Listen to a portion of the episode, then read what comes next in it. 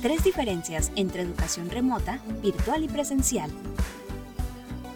Como son términos de mucha confusión, hoy queremos compartirte algunas diferencias entre la educación virtual, presencial y remota. Interacción.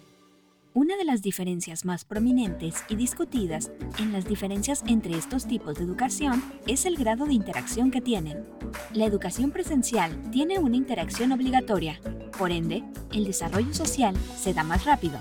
Sin embargo, esto no evita que un niño pueda afrontar situaciones de rechazo y exclusión social. La educación remota, al no ser virtual ni presencial, pero sí controlada, carece de interacción, ya que el estudiante tiene mayor relación con el docente que con otros estudiantes.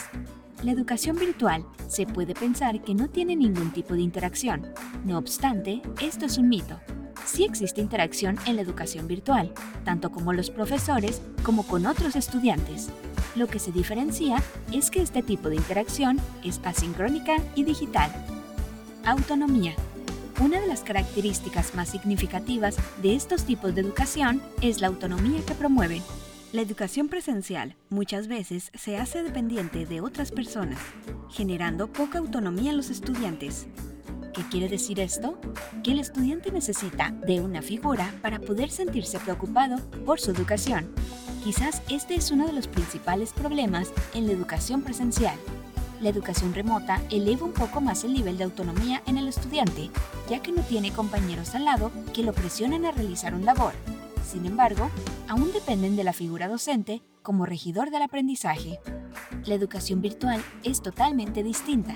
Al no depender de una figura que controle el aprendizaje, es el estudiante el que debe establecer sus parámetros de estudio y procesos de aprendizaje. Aquí la figura del profesor es orientativa, por lo cual el estudiante tiene autonomía sobre su educación, generando más niveles de disciplina y responsabilidad. Personificación. La personificación del aprendizaje es otro elemento diferenciador de estos tipos de educación.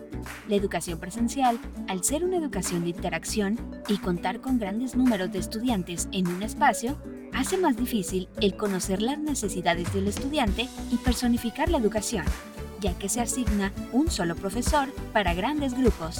En la educación remota sucede lo mismo.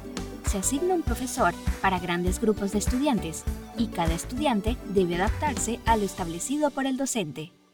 La educación virtual sí permite la personificación, ya que el estudiante puede establecer su ritmo, elegir formas de estrategias y aprender de diversas maneras, a través de videos, juegos, audios, etc.